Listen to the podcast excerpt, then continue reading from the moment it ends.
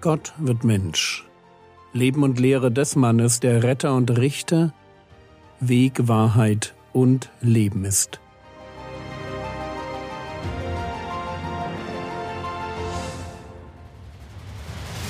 Episode 385 Gelebte Nachfolge Teil 5 Wenn ich mich mit den Lehren Jesu auseinandersetze, dann gibt es da einen Punkt, der mich immer wieder überrascht.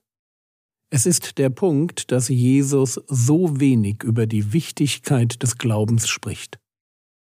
Wenn der Kerkermeister in Philippi fragt, Ihr Herren, was muss ich tun, dass ich gerettet werde?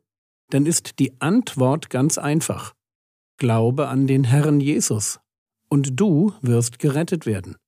Aber wenn Jesus über ewiges Leben spricht, dann fordert er für mein Verständnis viel zu selten zum Glauben auf, beziehungsweise er tut es auf eine für mich überraschende Weise, so wie hier beim Thema Nachfolge. Natürlich redet Jesus auch hier über Glauben. Er nimmt das Wort nicht in den Mund, aber natürlich ist die Nachfolge, über die er redet, ein Produkt von Glauben, von Vertrauen in die Worte Jesu. Ich folge Jesus, weil ich an das glaube, was er sagt mich selbst verleugnen, mein Kreuz aufnehmen, mein Leben verlieren. All das tue ich, weil ich Jesus glaube, weil ich seine Warnung ernst nehme. Und die hört sich so an. Matthäus 16, die Verse 25 bis 27. Denn wer sein Leben retten will, wird es verlieren. Wer aber sein Leben verliert, um meinetwillen, wird es finden. Denn was wird es einem Menschen nützen, wenn er die ganze Welt gewönne, aber sein Leben einbüßte? Oder was wird ein Mensch als Lösegeld geben für sein Leben? Denn der Sohn des Menschen wird kommen in der Herrlichkeit seines Vaters mit seinen Engeln. Und dann wird er einem jeden vergelten nach seinem Tun. Halten wir erst einmal fest, was Jesus hier zum Schluss sagt. Er spricht davon, dass er wiederkommt, und zwar in der Herrlichkeit seines Vaters mit seinen Engeln, und dass er dann jeden Menschen nach seinen Taten richten wird. Und das wird dann der Moment sein, wo klar wird, wer in der Nachfolge stand und wer nicht. Wenn ihr genau zugehört habt, dann sind euch die drei denn aufgefallen. Wir sollen Jesus nachfolgen, weil nur der ewiges Leben finden kann, der bereit ist, sein irdisches Leben zu verlieren. Weil es mich mein ewiges Leben kostet, wenn ich die Welt gewinne. Und weil der Sohn des Menschen, also Jesus selbst, als Richter wiederkommen wird.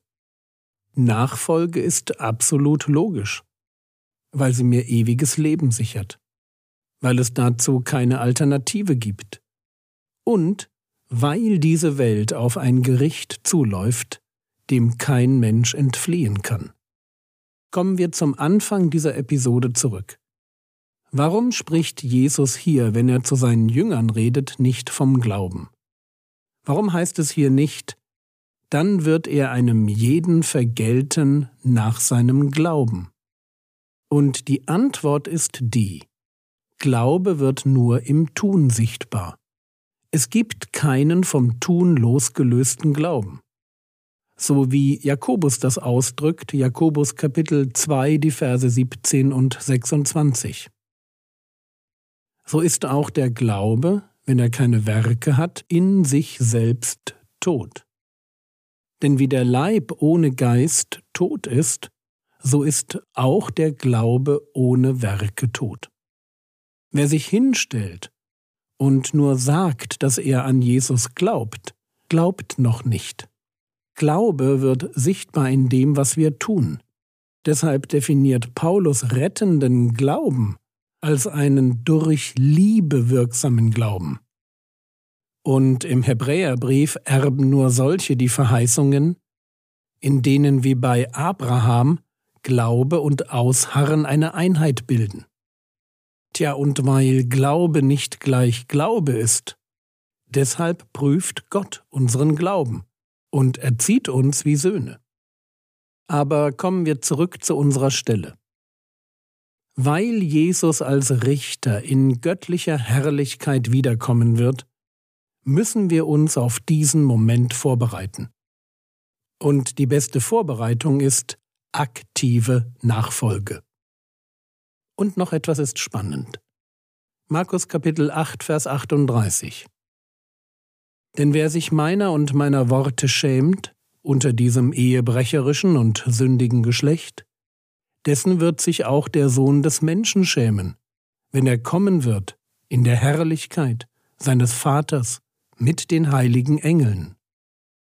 Wenn wir uns fragen, worin das Gegenteil von Nachfolge besteht, was wir tun müssen, um das ewige Leben einzubüßen, wie es anfängt, dass wir die Welt gewinnen und uns selbst dabei verlieren, dann lesen wir dazu hier, wer sich meiner und meiner Worte schämt.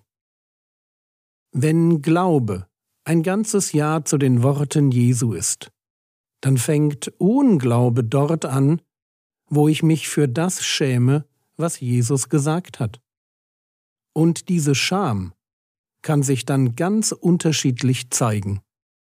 Hier einmal drei Möglichkeiten. Eine Möglichkeit ist Schweigen. Ich glaube zwar an Jesus, aber ich sage es keinem.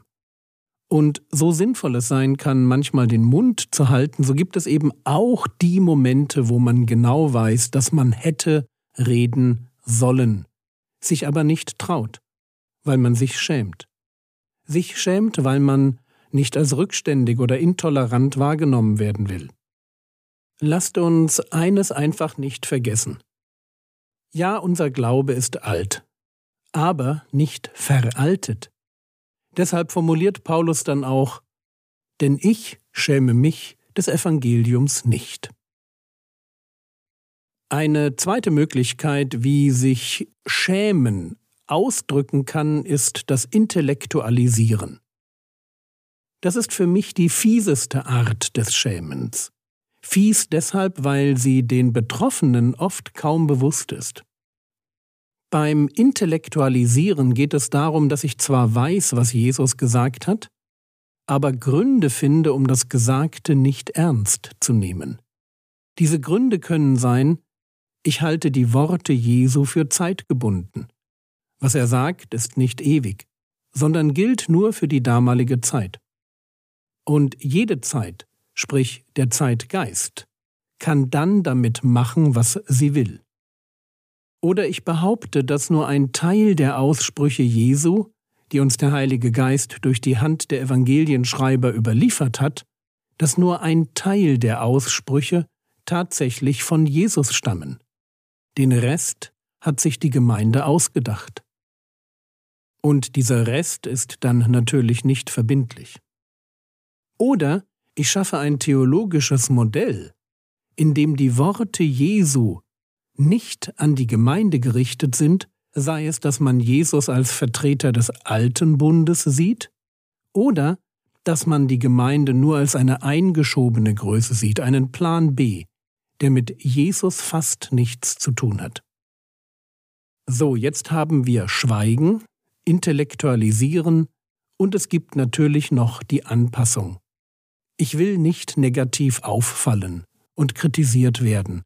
Also passe ich mich im Verhalten und in meinen Äußerungen an. Ich unterdrücke meine Überzeugungen und mache mit. Bis dahin, dass ich sogar den Kontakt zu anderen Christen oder zum Gottesdienst meide, um nicht schlecht dazustehen. Aber Vorsicht! Wenn wir uns schämen, wird sich Jesus unser schämen. Wenn wir Angst haben, uns zu seinen Worten zu stellen, dann wird er sich nicht zu uns stellen. Und jetzt kommt sofort die Frage, heißt das dann, dass diese Leute, Leute, die sich schämen, dass die verloren gehen? Und meine Antwort wäre die, überlassen wir dieses Urteil ruhig dem Richter. Er kennt die Herzen.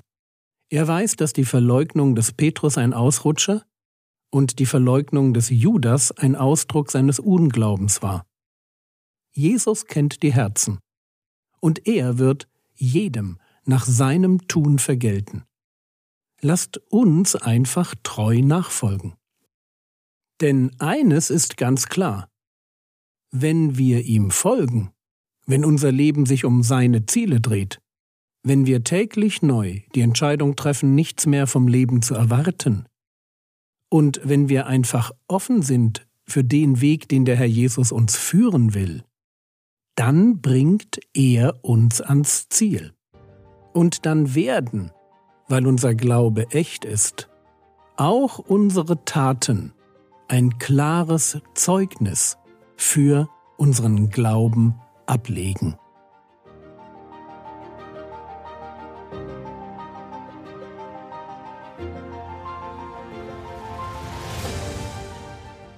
Was könntest du jetzt tun?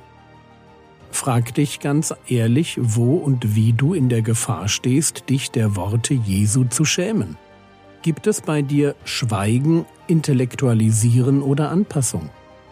Das war's für heute. Es lohnt sich wirklich nicht nur die Episode zu hören, sondern am selben Tag auch noch das Skript zu lesen. Der Herr segne dich, erfahre seine Gnade und lebe in seinem Frieden. Amen.